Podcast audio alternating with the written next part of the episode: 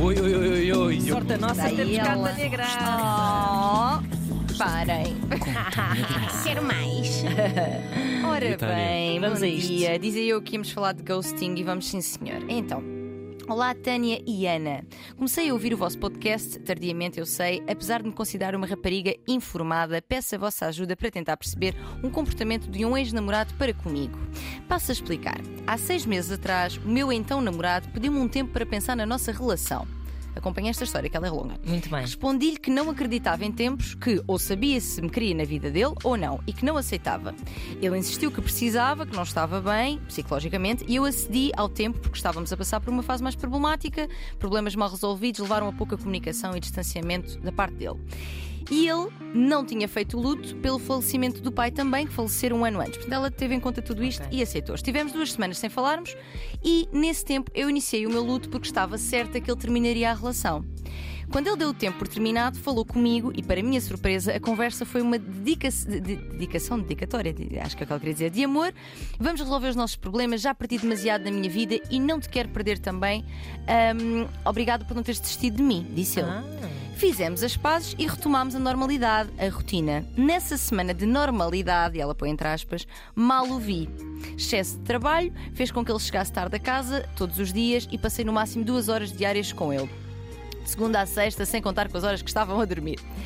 Chega o sábado e esta pessoa que me tinha feito uma dedicatória de amor uma semana antes acaba comigo sem grandes explicações. Uau! Tive de aceitar, ele saiu de casa e nas semanas seguintes pedi-lhe para tomarmos um café para eu ter o meu closure e para perceber o que correu mal, dado que a situação tinha sido, a meu ver, incoerente. Ele não só recusou o meu pedido de tomarmos café, um café civilizado, como desapareceu do mapa ao ponto de ter sido a mãe dele a vir buscar as coisas dele.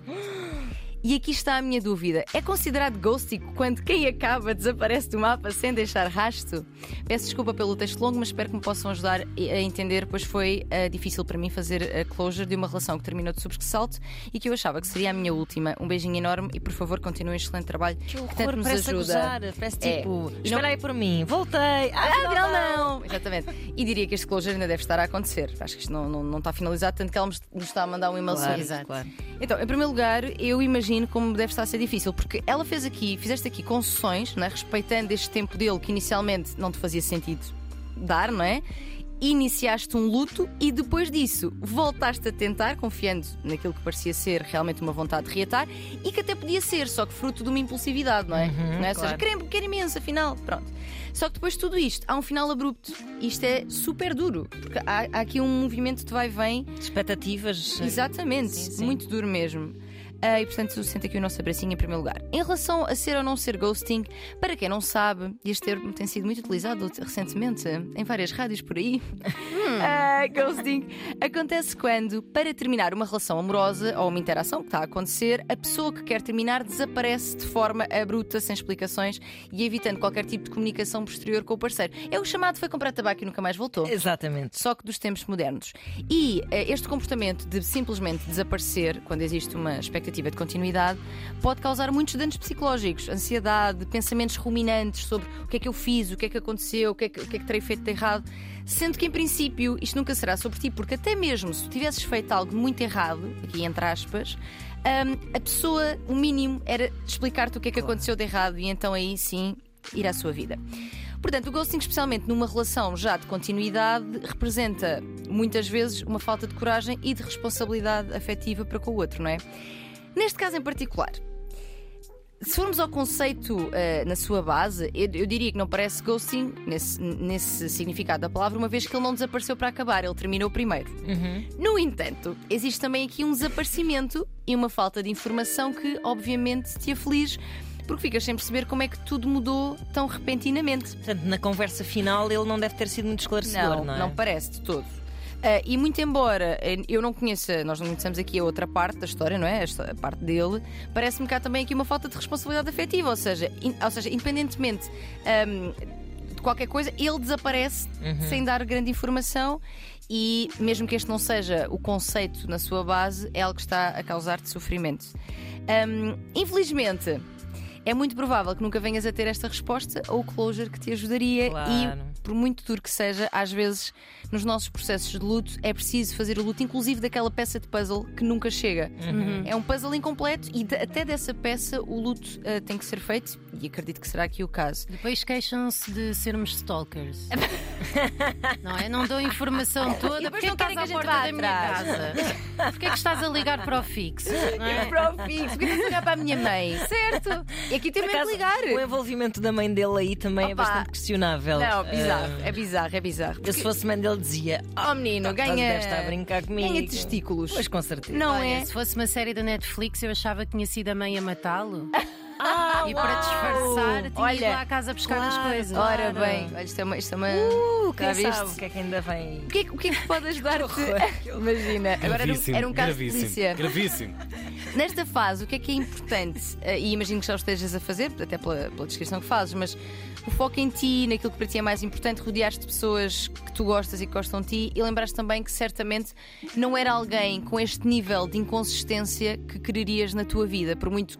Porque nós temos esta tendência para romantizar, especialmente quando a pessoa desaparece. Claro. Quando não temos respostas, romantizar e idealizar aquela pessoa. E claramente é alguém bastante inconsistente e, e que não faria sentido. Aqui, a psicoterapia poderá fazer mesmo muito sentido, não só para curar feridas, mas também para que não fiquem marcas que resultem mais tarde em medo de voltar a confiar, que é uma Ou coisa. até ela própria começar a fazer ghosting. É, é possível, mas eu acho que é mais comum a pessoa depois ter muito medo de se entregar e confiar do que claro. propriamente repetir e criar um padrão a partir daí quando sofreu tanto com isso. Mas pode acontecer, tudo é possível. Inclusive a mãe pode tê-lo morto e a gente não Exatamente. sabe, não é? é, Portanto, Um beijinho é para a senhora Dolores. Portanto, muito foco em ti, terapia e lembraste que isto realmente não tem a ver contigo e mesmo que tenha tido a ver com algum comportamento teu, ele não te ter dito isto faz dele uma pessoa como. Escumalha. Pronto, a Joana termina e ficamos assim. É isto. Não é o texto para a tua panela. Não é, não é, não é, não é, não é. Não é, não é. Vozcama.rtp.pt é para onde devem enviar os vossos dilemas amorosos. Nós cá estaremos para responder. Tânia Graça, a especialista. E nós, só aqui a mandar umas bocas. Obrigado, Tânia. O Obrigada. fantasminha do dia desta quinta-feira. Fantasminha Aqui. brincalhão. Eu ia dizer isso. Fantasminha brincalhão. És um grande trabalhão. Gostas muito de fazer. Uh, uh, uh. Ao ex-namorado da nossa ciência e depois é bandalheira mesmo. Não, ciência divertida é o que a gente quer. Obrigado, Tânia. A versão num play, depois do meio-dia, o episódio disponibilizado. Vamos andar por onde já agora?